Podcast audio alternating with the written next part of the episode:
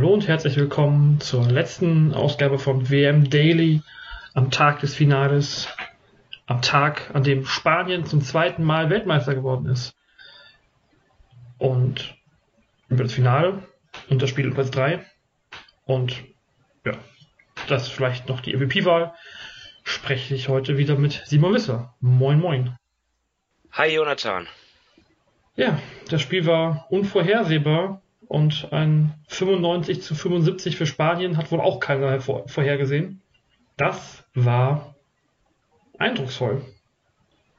Michael Körner sagt im Kommentar, äh, Nate Smith, der Erfinder vom Basketball, der hätte wohl Spaß an Spanien heute gehabt. Damals, als noch keine, kein Dribbling erlaubt war, ähm, als wir Pässe gingen.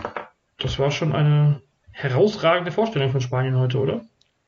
Ja, das war eine eine Krönung sozusagen. Ja, sehe ich. Ich finde, sie haben ja vielleicht sogar die beste Turnierleistung gebracht, allein ähm, wenn man sieht, wie souverän sie gewonnen haben gegen die Argentinier, ähm, die ja bis dato auch ähm, ungeschlagen waren, wenn ich das richtig im Kopf habe. Ja. Und ja, natürlich ist vielleicht, kann man darüber streiten, ob jetzt Australien dann die bessere Mannschaft ist als Argentinien, aber die Spanier haben ja ähm, ja, ihre Stars waren, waren ähm, überragend im Angriff und sie haben insgesamt ja auch sehr gut verteidigt. Ähm, so gut verteidigt, ähm, wie es kein anderer Gegner der Argentinier geschafft hat. Von daher natürlich ein würdiger Weltmeister, ja, und im Turnierverlauf immer besser geworden. Ja? Und zu Beginn, du kannst dich erinnern, ähm, flogen sie ja noch ein bisschen unter unserem Radar, die Spanier, aber am Ende dann, ähm, ja, sind sie das beste Team gewesen. Gerade du hast es angesprochen, die Defensive, da hatten wir ja große Bedenken vor dem Turnier. Und das haben sie heute wirklich ähm, überragend gelöst. Argentinien, am Anfang wirkten sie so ein bisschen, mein Eindruck war, dass sie, dass beide Teams ein bisschen nervös waren. Klar, Finale ist, ist ja immer so ein bisschen, ist ja häufig so. Und dass dann die Spanier aber halt als erste umgeschaltet haben, beziehungsweise relativ schnell umgeschaltet haben die Argentinier ähm, dann ein bisschen überrannt haben. Aber danach kam Argentinien halt nie in den Rhythmus rein. Es waren mal kurze Phasen, also wirklich ganz kurze Phasen im ganzen Spiel, wo sie gut gespielt haben. Ähm, wo sie dann auch ihren Fastbreak Basketball durchgezogen haben. 18 Punkte aus, aus, aus Fastbreaks. Spanien hatte nur zwei. Und auch aus Turnover haben sie 27 Punkte gemacht und die Spanier hatten nur 14. Aber solche, diese, ihren Basketball, den schnellen Basketball, den konnten sie überhaupt nicht aufziehen, richtig. Ähm, das, das, das Laufen. Und ja, gerade Campazzo und Scola haben die Spanier heute echt auf dem Spiel genommen. Ja, also ich will mit, mit, mit Skola war es halt ein bisschen tragisch, weißt du, er spielt so ein tolles Turnier und dann ähm, gelingt ihm heute einfach gar nichts, ja, nur eins von zehn aus dem Feld, ja, das, äh, das kann man ja lesen, die Stats, keinen Dreier getroffen und ähm, ja, er hat, er hat auch wirklich zum Teil freie Würfe halt nicht getroffen. Ne? Es ist halt, gibt mal so Tage, da fällt nichts. Ähm, ist natürlich dann blöd, wenn es dann in so einem Spiel ist. Ähm, Campazzo hat jetzt zwar als Vorbereiter geglänzt, aber als Scorer auch nicht. Von daher, ja, da waren, da waren einfach die besten Spieler, die wichtigsten Spieler der Argentinier waren, hatten heute, ähm, haben heute nicht so gut gespielt, wie sie hätten spielen müssen, ja, weil wir auch schon schon mal angemerkt haben, dass sie kein so tiefes Team sind und ähm, ja die individuelle Qualität der Spanier eh besser ist. Von daher, ja, das ähm, da hätte es dann da hätte es dann irgendwie schon eine Campazzo und Scola Show sein müssen und die wurde es nicht. Gerade, also Gabriel Deck war hier eindeutig der, glaube ich, der, der beste Spieler von den äh, Argentiniern, der einzige, der wirklich geliefert hat. La Provitola hatte, glaube ich, dann relativ die, seine 17 Punkte noch gemacht, ja, als sie dann so ein bisschen mit rankamen, aber auch nicht, nicht konstant gut gespielt. Ähm, 4 von 15 aus dem Feld. Also das ist auch nur äh, zum Einordnen nochmal der, der, seiner Zahlen. Überhaupt die drei, die drei Stars quasi. Ähm, zusammen sind das 7 von 36. Also das ist, ja, spricht für Bände. Campazzo, Campazzo Scola und La Provilla Scola. Ja, da, da das, das fehlt heute. Das war echt schade, dass die Argentinier da hm, einerseits nicht mit der nicht mit der Verteidigung zurechtkamen irgendwie, dass da sie ihr Spiel nicht richtig entwickeln konnten und dann halt auch die im Verlauf, weiteren Verlauf dann die, die Würfe nicht mehr getroffen haben. Richtig. Ja, die Spanier, die, das ist dann einfach auch die Erfahrung, ja, ähm, die viele Teams einfach nicht haben, wie die Spanier, man hat gemerkt, die waren einfach richtig bereit für dieses große Spiel. Ja, sie haben ja schon mit einem mit einem ähm, großen Run am Anfang ja eigentlich schon die Weichen gestellt. Ja, was war das? 12 zu 2 oder so. Ähm, da Wobei war der äh, gefühlt nach dem stand danach 14 zu 13 und auch, also da war gefühlt der erste Run war so ein bisschen war schon verpufft, aber dann haben sie halt gleich den nächsten hinterhergelegt auf ja. 23 14 glaube ich zur Halbzeit nach dem ersten Viertel. Ja, aber da war auch wenn Argentinien dann ab und zu nochmal rankam, ja, das ist ja oft so im Basketball, ne? Ist ja ein Spiel der Läufe, ähm, ist halt so, aber äh, die Spanier waren halt wirklich alle bereit, also ähm, ja. Kompliment dann auch an die, ja, in Anführungsstrichen Ergänzungsspieler, ja, wie, wie Rudi Fernandes, der eigentlich kein so tolles Turnier gespielt hat und dann heute trotzdem aufgetaucht ist. Elf oder, Punkte, zehn Rebounds geholt. Ja, oder, oder die Hernan Gomez Brüder. Ja, also es äh, war, waren jetzt nicht nur Gasol, Rubio und Yui, sondern es war, es war eine Teamleistung. Und ja. ähm, ja, man hat auch gesehen, wie viel Bewegung bei den Spaniern da abseits des Balls war. Also das ist auch etwas, was man ähm, ja, was vorbildlich war. Es war offensiv eigentlich, ja. Es liest sich zwar nur aus den 95 Punkten mit, mit 20 Assists, ja, gute Zahl, aber ähm, man kann aus den Stats jetzt eigentlich nicht so herauslesen, finde ich, wie, wie, wie schön der Basketball teilweise auch einfach anzusehen war, dass sie da wirklich die freien Leute gefunden haben. Sie haben die richtigen Cuts gespielt, die richtigen Pässe gespielt, ähm, wieder systematisch, äh, symptomatisch, Marc Gasol, sieben Assists, äh, bester Passgeber. Und ja, also das hat schon, es war völlig verdient heute. Und ja, durchaus überraschend ja auch, nachdem sie vorgestern die 20 Minuten, äh, die 10 Minuten extra gespielt haben. Dafür hat man nichts gemerkt von irgendeiner Müdigkeit. Vielleicht so in der, der dritten, vierten Viertel, als sie zweimal kurz zwei Aussätze hatten, wo sie jeweils in der eigenen Hälfte zweimal in Folge, also wirklich in Folge den Ball verloren haben. Und die Argentinier daraus die Situation, ja, neun von ihren Turnover-Punkten gemacht haben. Aber da war das Spiel eigentlich schon, also fast schon entschieden. Ja. Auf, auf das erste, auf den ersten Aussetzer im dritten Viertel haben die Spanier sofort wieder mit einem Run reagiert. Und dann waren es wieder 20. Und ja, es ging mit 19, 19 Punkten, glaube ich, ins letzte Viertel. Ähm, ja, da war das Spiel eigentlich schon durch. Und sie kam ja auch nicht mehr auf, auf näher, mehr, weniger als zwölf Punkte, wurde Rückstand auch nicht mehr. Ja. Also ich, ich habe jetzt, du hast verdient gesagt, ich habe jetzt äh, eben, äh, war ich schon bemüht, das Wort verdient nicht zu sagen, weil ähm, für mich, wenn man im Basketball gewinnt, dann, dann, das, das ist dann immer der, der verdiente Sieger. Das ist nicht so wie im Fußball, wo du dich 90 Minuten hinten reinstellen kannst und dann irgendwie, dann irgendwie dann irgendwie noch einen Sieg ermauern kannst oder so, sondern beim Basketball, du bekommst alle 24 Sekunden in der Regel den Ball und musst was damit machen. Ne? Also ja, entweder, ent, entweder du, du ähm, führst die Angriffe richtig aus in der Offensive und triffst die Würfe oder, oder machst es halt nicht. Entweder du verteidigst gut oder halt nicht. Ne? Deswegen, ähm, natürlich ist das verdient. Ja, aber die Spanier waren halt vor allen Dingen deutlich besser heute als Argentinien. Das wollte ich damit ausdrücken. Und bei einem, also sagen wir so, heute hat es Argentinien halt, also wenn wir spielen heute nicht, nicht verdient quasi. Ähm, weil sie, wenn, wenn das Spiel jetzt mit einem oder zwei ausgeht, dann haben es ja beide quasi verdient. Dann ist es ja so eine Nuance, wo man dann, ach, muss dann mal, wo dann mal ein schwieriger Tipp in oder ein Tipp vom Schiedsrichter, äh, nicht ein Tipp. Also irgendwie, der Ball wird getippt und wo geht er dann hin? Das ist dann ja so ein bisschen Glückssache. Und das war ja heute überhaupt nicht der Fall. Ja. Das wollte ich nur noch damit ja, klar mache. Klar, es gibt natürlich Momente, ähm, wo der Schiedsrichter dann so krass äh, eingreift ins Geschehen, ähm, dass dann, dass man dann vielleicht wirklich die Frage stellen kann, ob es verdient ist. Das war ja auch irgendwie beim Halbfinal Spanien gegen Australien so, hab, hab ich ja angemerkt, ne, dass ich dort irgendwie ja einige Calls dann schon unglücklich fand aus Sicht der Australier, aber ja, Spanien, ich, ich, ich weiß auch nicht, ob, ob die Australier das so souverän gemacht hätten im Finale gegen Argentinier. Weiß ich das nicht. Das glaube ich nicht. Also, es hat ja auch keiner damit gerechnet, dass die Spanier das heute so souverän machen. Ja.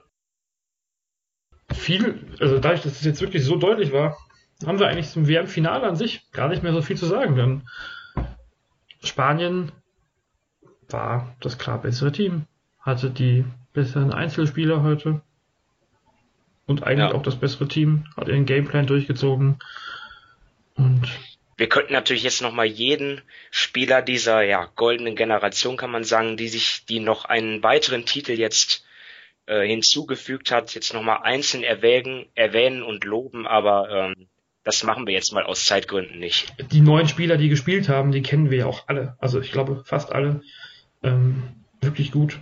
Und wir sehen sie dann nächstes Jahr bei Olympia. Das ist ja noch so ein Punkt, der, ähm, was ich vorhin gesehen habe, Marcus Solls Volksbilanz, die können wir jetzt auch nicht aufzählen hier. Neben dem NBA-Titel diesen Sommer, ähm, jetzt Weltmeister. Das Einzige, was ihm eigentlich noch fehlt, zweimal Weltmeister, zweimal Europameister, ähm, das weiß ich doch fast ähm, wäre noch ein Olympiasieg. Da sind sie mal, oder ist er mal Zweiter geworden. Ähm, mal sehen, ob sie da nächstes Jahr mit ihrer Mannschaft, die jetzt hier so steht, vielleicht noch ein bisschen verstärkt, weil ja. mit Kolom, mit äh, Raba Seda und Bayram spielen da ja auch drei Leute, die eigentlich nicht spielen und die zu zwei Drittel uns auch kein Begriff sind eigentlich. Ja. Ja, das ähm. wird dann nächstes Jahr interessant werden, ist jetzt äh, zu früh darüber zu sprechen, ja, man muss erstmal abwarten, wie die Saison läuft, ja, Natürlich. ob wirklich dann alle spielen können. Ja. Aber ja, klar, Olympiagold fehlt und da waren sie ja schon einmal sehr nah dran. Ich, was war, wann war das nochmal? War das 2012 in London? Da hatten sie hm, auch die, die Amerikaner ja auch am Rande einer Niederlage, aber dann, äh, ja, da werden sie dann nochmal angreifen können. Äh, Wobei wir dann ja auch von einem etwas anderen, noch etwas anderen äh, amerikanischen Team USA Team. ausgehen, ja klar. Richtig. Ähm, und noch was, was wir noch, ich hatte glaube ich beim Viertelfinale oder beim Halbfinale schon gesagt, ähm, so ein bisschen die goldene Generation von Spanien, klar hier mit Fernandes und so, ähm, mit Gasol vorne ran, die werden nicht mehr ewig lang spielen, aber es kommt ja schließlich auch einiges aus der aus dem U20-Bereich nach da, ähm, Sorgen muss man sich da nicht machen, dass die Spanier in den nächsten Jahren ganz von der Bildfläche verschwinden. Ja. Und andererseits, ja, es sind natürlich dann, du sagst jetzt U20, U18, U16 haben wir ja letztes Mal auch drüber gesprochen. Die sind natürlich auch sehr jung, ob die dann schon bereit sind, sofort, ähm, wenn Gasol und Fernandes äh, zurücktreten, das muss man mal abwarten. Also ich sehe da vielleicht schon irgendwie so eine so eine kleine Lücke bei den Spaniern so im, also die, die jetzt so im Alter sind von ja 22 bis 28, da haben sie jetzt nicht so viele. Wir also haben immerhin zweimal Herrn Gomez in dieser Altersklasse. Die, die, die ragen da heraus, genau. Ähm, ob das Superstars werden wie Gasol und Rubio, muss man erstmal abwarten. Klar. Also ich glaube, die Spanier werden sicherlich auch mal irgendwie in ein kleines Loch fallen, aber wo dann, wo dann andere europäische Teams besser sind, wie, zu, wie vielleicht die, die Franzosen, die haben auch einige Spieler jetzt in, die dann ein gutes Alter kommen, vielleicht sogar die Deutschen, Serbien, aber, jetzt im Moment. Ja, viele Teams, klar. Status quo ist, dass Spanien ja die beste europäische Mannschaft ist zurzeit und ähm, ja. Mal sehen, wie die das hinkriegen, ob die ganz Alten jetzt die die Routiniers noch so ein bisschen was an die ja, diese nachführende Generation, die jetzt noch nicht im Profi-Alter quasi ist, äh, im richtigen Profi-Alter ist, raus, äh, weitergeben kann, die nur zusammen auf dem Parkett stehen werden teilweise. Marc Gasol kann hier noch ein paar Jahre spielen, wenn man sich äh, Luis Scola anguckt. Du hast eben Frankreich schon mal angesprochen und wir haben auch über Australien geredet eben. Für Australien ist es jetzt ganz bitter. Nach Olympia 2016, auch 2019, der vierte Platz. Diesmal nicht ganz so krass das Spiel, sondern schon im Halbfinale ja ihren ihren ihr Trauma erlebt. Aber Frankreich hat sich durchgesetzt nach einem ja, abwechslungsreichen Spiel, was ein bisschen weniger offensiv war. 67 zu 59 für die Franzosen, die damit ihren dritten Platz von 2014 verteidigt haben. Also gerade in der ersten Halbzeit war mein Eindruck, dass das äh, eine relativ klare Sache für Australien wird, weil sie das Spiel eigentlich unter Kontrolle hatten. Also es stand zur Halbzeit ähm, ja, nur 30 zu äh, 21, aber trotzdem war es die 21 Punkte von Frankreich, die ja schon beeindruckend wenig waren, sozusagen. Aber dann, ja, dann was ist dann passiert?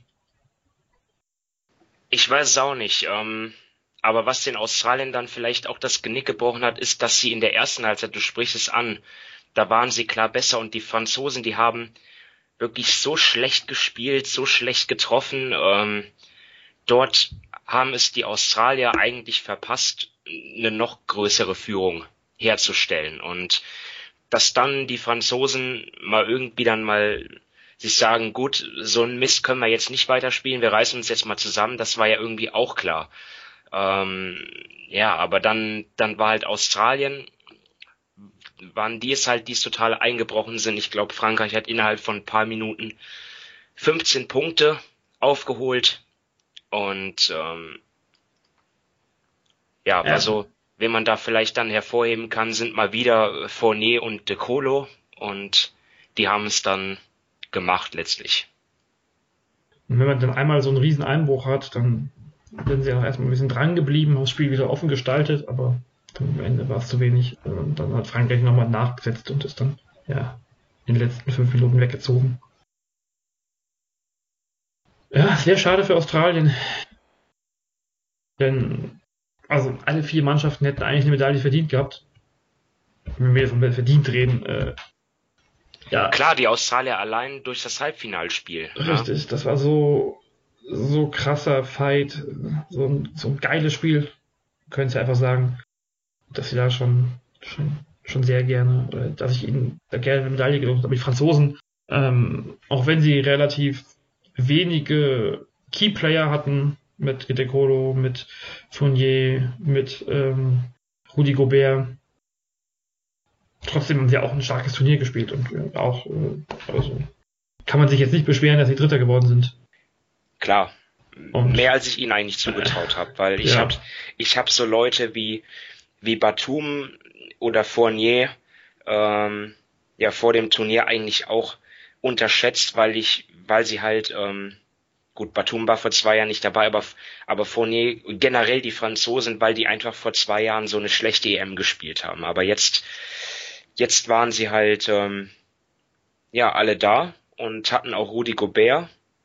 Ähm, der hat vielleicht heute nicht mal so viel ähm, Einfluss gehabt aufs Geschehen, aber insgesamt natürlich äh, ja schon stark, was die Franzosen geleistet haben. Ähm, ja, durch die Bank. Auch so Leute, auch so Leute halt wie Frank Nilikina, ja, das ist ja, von dem hat man ja, haben die meisten ja gar nicht erwartet, dass er, dass er so eine so ein tolles Turnier spielt, weil ihn halt auch viele aus der NBA kennen, wo er halt ein Sorgenkind ist. Ähm, Die ja. Statistiken heute nach war er auch ein Sorgen. Also eine, allein das ähm, Spiel gegen Frankreich, äh, gegen die USA, das hat ja, also allein dafür hat er schon einen, ähm, eine Medaille verdient sozusagen. Äh, nee, also hat das hat ja sein Turnier schon ausgemacht und das hat er in anderen Spielen auch gezeigt. Insgesamt können wir auch, aber auch festhalten, dieses Spiel, weil er da nicht zu vergleichen mit dem äh, Aufeinandertreffen der beiden in der Zwischenrunde. Ähm, ja, das, das, stimmt. Ein ganz anderes war, Spiel. Das war ein Qualitätsabfall um drei, vier, fünf Klassen. Ich weiß es nicht. Stufen. Ich weiß halt auch eigentlich nicht, also was jetzt ein Punkt ist, den ich die ganze Zeit schon auf dem, auf dem Schirm hatte, im Prinzip gab es ja jeden, also haben die Teams jeden zweiten Tag gespielt jetzt. Und ich glaube nicht nur im Prinzip, sondern ähm, sie haben es bis auf manche Teams, die ja, glaube ich, sogar drei Tage oder die drei Tage Pause hatten zwischen Zwischenrunde und äh, K.O.-Spielen. Aber es ist mit 32 Teams schwierig, aber eigentlich müssten sie den Turnierplan noch einen Tick entzerren. Also ich zumindest würde ich das an, die, an der Hand des Spiels jetzt hier nochmal resümieren, dass die ähm, Mannschaften vielleicht doch noch einen Tag mehr Pause gebraucht hätten oder zwei. Ähm, ist ein bisschen ja. schade. Ist halt bei der Diskussion um den Terminkalender halt so, dass ähm, ja, wir jetzt eigentlich ja schon, dass jetzt schon demnächst wieder die Vereinssaison beginnt, also müsstest du dann eigentlich mit der WM dann noch früher anfangen, ähm, aber dann haben die Spieler ja fast gar keinen Urlaub. Also es ist schon schwer. Und ich, ja. ich habe ich hab's auch in Erinnerung von, von, von Weltmeisterschaften noch vor so 10, 12, 14 Jahren, also so Anfang der 2000er, wo ja ähm, täglich gespielt wurde zum Teil in der Vorrunde. Ja, also dort hat man schon, hat man das schon besser gemacht, aber war, ja, bei der Europameisterschaft waren es immer fünf Spiele in sechs Tagen, zumindest so Anfang der 2000, also 2011 kann ich es noch aus Erinnerung sagen. Ähm, ja, ja, das, ist, aber das war vor zwei Jahren auch so. Das waren da, glaube ich, fünf Spiele, fünf Vorrundenspiele in sieben Tagen. Genau, ja, hat sich ein bisschen entzerrt, vielleicht auch. Das war, weiß ich noch ziemlich genau, weil wir hatten dort zwei Off-Days in Israel, von daher müsste das hinkommen. Ja. K.O.-Runde dann auch so, jeden zweiten Tag gespielt. Ja. So ein Turnier soll ja auch nicht vier Wochen dauern, ne? Es nee, ist nicht so klar. einfach. Optimieren. Aber gerade auch, weil wir in China ja auch, oder auch bei den, den quer durch Europa verteilten Europameisterschaften immer so lange Reisewege haben. Wenn man jetzt innerhalb von, was damals bei mir in Litauen war, da waren die äh, Teams dann ja relativ schnell auch zwischen ihren Spielorten gewechselt. Ähm, so wie wir als Begleiter quasi. Das ist natürlich in China, China, anders jetzt, ne? Da, da hast du dann schon extreme Entfernungen zum Teil gehabt. Das ist ja gut, es war für alle gleich, von daher ist das jetzt nur so ein kleiner Nebenfakt. Aber klar, die Australier, wenn ich so einen Patty Mills sehe, der ja auch heute passenderweise ähm, nicht ganz so gut gespielt hat im Vergleich zu seinen bisherigen Leistungen, die Australier haben natürlich auch äh, ähm, 50 äh, harte Minuten in den Knochen. Ja. Was man dann wieder Freitag. Den, den, ja, den Spanien halt wirklich super hoch anrechnen muss, dass man davon nichts quasi gemerkt hat. Also vielleicht diese kurzen zwei Aussätze, aber die waren vielleicht auch wirklich dann nur noch mehr im Kopf, als dass sie in den, in den Knochen waren. Ähm, ja. Das muss man schon sagen. Und das ist ja auch, sie sind ja nicht das jüngste Team. Vielleicht noch ganz kurz der, der, ähm, der Vollständigkeit halber, die USA ist siebter geworden gegen Polen. Die Serben sind Fünfter geworden gegen Tschechien. Äh, ja. Und ich glaube, wir können dann fast das Turnier schon abschließen. Und zwar noch mit ein paar Ehrungen. Und ja, ich weiß nicht, wie oft es das schon gab. In der fünfte, besten fünf des Turniers kein einziger Amerikaner. Äh, was ja auch völlig nachvollziehbar ist bei dem Spiel, aber ähm, ja, drin sind Bogdan Bogdanovic, Evan Fournier, Marc Gasol, Luis Scola und als MVP dabei Ricky Rubio. Nachvollziehbar für dich? Eine Sache, die, die ich, über die ich immer wieder verwundert bin, das war auch vor zwei Jahren bei der EM schon so, dieses All-Tournament-Team ähm, ist, ist wahrscheinlich, wäre ähm, für die Medien, also, also für die Leute, die abstimmen, wäre dieses Team wahrscheinlich gar nicht wählbar gewesen, weil, weil ich dort drei Guards drin sehe, mit Rubio, ja. Fournier und Bogdanovic und nur zwei Forwards und ich mir sicher bin, dass bei solchen Abstimmungen ähm, zwei Guards gewählt werden und drei Forwards. Also ich weiß auch nicht, ob dann dann, ob man, ob die Fieber dann die Ergebnisse sieht und dann danach noch ihr eigenes Ding dann draus bastelt oder ähm, ich also weiß das, nicht, ob es mathematisch funktioniert. Wenn jetzt angenommen, alle Guards kriegen 33,3 Prozent. Alle drei, die jetzt drin waren, haben jetzt 33,3 Prozent gekriegt der Stimmen. Und kein anderer hat irgendeine Stimme gekriegt.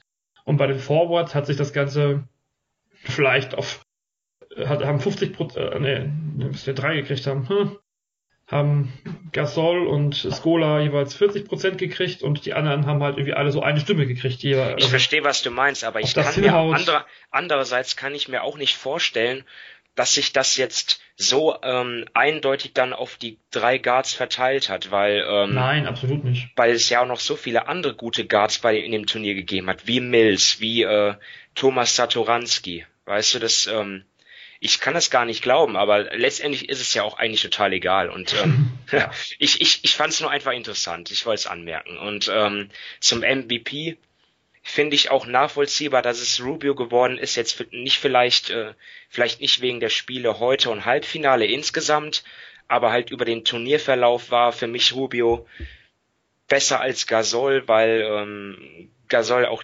Probleme hatte über den Großteil des Turniers ähm, bei, bei Würfen aus der Distanz, ähm, was jetzt im Nachhinein total egal ist, weil ähm, was in Erinnerung bleibt, sind seine Leistungen heute und von Freitag. Ja. Und ähm, Rubio natürlich auch als Point Guard äh, sehr stark gespielt hat, also nicht nur nicht nur mehr gescored als Gasol, sondern auch sechs Assists. Ähm, gut, Gasols Zahlen kann man jetzt, die Rebound-Zahlen, die kann man jetzt auch, sind, ja, die sind jetzt vielleicht als solche gar nicht so aussagekräftig, weil er auch noch einen so großen Wert hat, auch als, als Ausboxer und so weiter. Ich verstehe das. Aber ähm, Rub, auch von den Statistiken her ist, ist Rubius Wahl gerechtfertigt. Ja, also nachdem es ja auch wirklich Jahre, lange Jahre ja auch, das ist eben bei die Niliki, Nili, na, beim Franzosen genannt. Nilikina, ja. ja. Namen lerne ich nicht mehr. Ich, äh, bis zu Olympia kriege ich es vielleicht hin. Ähm, ist auch ein schwerer. Ja, danke. Jetzt habe ich vergessen, was ich sagen wollte. Ach so, als Sorgenkind. So ein bisschen war, glaube ich, Rubio auch NBA-Sorgenkind, Verletzungen und so. Ähm, nachdem er ja sehr jung schon sehr gehypt war und so ein bisschen der, der vor zehn Jahren oder so, so freut es mich jetzt, dass er jetzt, dass er damit auch nochmal eine eigene Auszeichnung gekriegt hat. Und wir haben es ja eigentlich gesagt, eigentlich hat Spanien keinen MVP-Kandidaten dabei. So richtig mit äh, Gasol und mit äh, Rubio haben sich jetzt zwei in den, gerade im Halbfinale und Finale so ein bisschen noch rausgestellt. Wobei ja äh, Rubio im Halbfinale vielleicht sein schwächstes Spiel gemacht hat. War das Halbfinale? Ja. Ähm, trotzdem. Wenn man es an Spanier gibt, ja, die beiden und Gasols war halt jetzt wirklich nur, war wirklich nur zwei Spiele so richtig, richtig super. Und Rubio hat das Team schon die ganze Zeit gut getragen für Rubio natürlich ja auch eine tolle Auszeichnung, ne, so ein MVP zu werden von der WM. Ich bin jetzt auch als NBA, also vorwiegend NBA interessiert, da bin ich natürlich jetzt auch gespannt, wie er ja das jetzt auf die NBA überträgt, wo du sprichst es an, jetzt Sorgenkind wäre jetzt vielleicht doch übertrieben, aber ja, auch dort sind seine Schwächen ja bekannt. Ähm, und ja, aber was Phoenix, wo er jetzt unterschrieben hat, braucht, ist auf jeden Fall so ein, so ein richtiger Point Guard, so ein Floor General. Sie haben ja junge, talentierte Scorer, aber vielleicht ist Rubio tatsächlich das Puzzleteil, damit es da wieder aufwärts geht. Werde ich beobachten. Ja. Topscorer der WM ist übrigens unser guter koreanischer Freund Gunnar geworden. Ähm, 23 Punkte pro Spiel. Geil ganz knapp vor Bogdan Bogdanovic äh, mit 22,9. Äh, also wenn der noch keinen neuen Vertrag hat, dann ist das aber jetzt ein, ein Fund. Äh, schauen wir mal, ob er in China, äh, in Korea bleibt. Oder ob wir, ob wir noch jemals irgendwas von ihm hören. Oder ob er ein One-Hit-Wonder One war hier bei, der Turnier, bei dem Turnier. Meiste Assists pro Spiel Dennis Schröder. Mit 9,4. Ja, über das deutsche Team reden wir jetzt nicht nochmal. ähm, naja, aber, aber, aber, wenn wir schon bei äh, Individual Leaders sind, ja. dann kann man da ja auch mal was Positives nennen aus deutscher Sicht. Dann bleiben wir doch der Vollständigkeit halber. Unser Gunnar Ra ist auch bester Rebounder beim Schnitt geworden mit 12,8 Rebounds pro, pro Spiel. Ja. Und auch die meisten Minuten pro Spiel. hm, wie kommt das wohl, also wie hängt das wohl alles zusammen? Fragen über Fragen. Ja, das war die WM. Platz 18 für die deutsche Mannschaft. Frankreich holt Bronze. Argentinien holt Silber. Spanien holt Gold. Wer darauf gewettet hat, ist jetzt bestimmt ein reicher Mann oder eine reiche Frau. Was bleibt davon, von dieser WM? Es hat viel ja, Spaß hatten, gemacht. Wir hatten zwei tolle Wochen, ne? Es waren jetzt zwei, ne? Zwei tolle ja, Wochen. 16 Tage. Mit, ähm, mit sehr viel Basketball, äh, mit sehr viel Live-Basketball dank äh, Magenta Sport. Ähm, Vielen Dank dafür. Ja, auf jeden Fall. Ähm, da stimme ich zu. Und ja, es war einfach interessant auch zu sehen, diese verschiedenen, ja, die Philosophien mit NBA und Fieber. Ja, also es ist, äh, man hat tatsächlich gesehen, dass ja, es einige schon schon einige NBA-Spieler gab, die auch jetzt äh, bei der WM dominiert haben, aber nicht ganz so krass, wie ich das jetzt ähm, bei den vergangenen äh, Fieberturnieren in Erinnerung habe. Also Europameisterschaften, Weltmeisterschaften. Ja, da waren auch wirklich viele, ja, sehr gute Spiel, sehr gute Leistungen gebracht worden von Spielern, die äh, in der Euroleague spielen oder im Eurocup. Von daher, diese Qualitätsunterschiede ähm, hat, hat man jetzt ja gar nicht so gesehen, finde ich. Ähm, nee, also gerade ich, Sergio hat gewonnen. Und, ja. Das ist das beste Beispiel, dass man auch in der Euroleague wirklich stark spielen kann.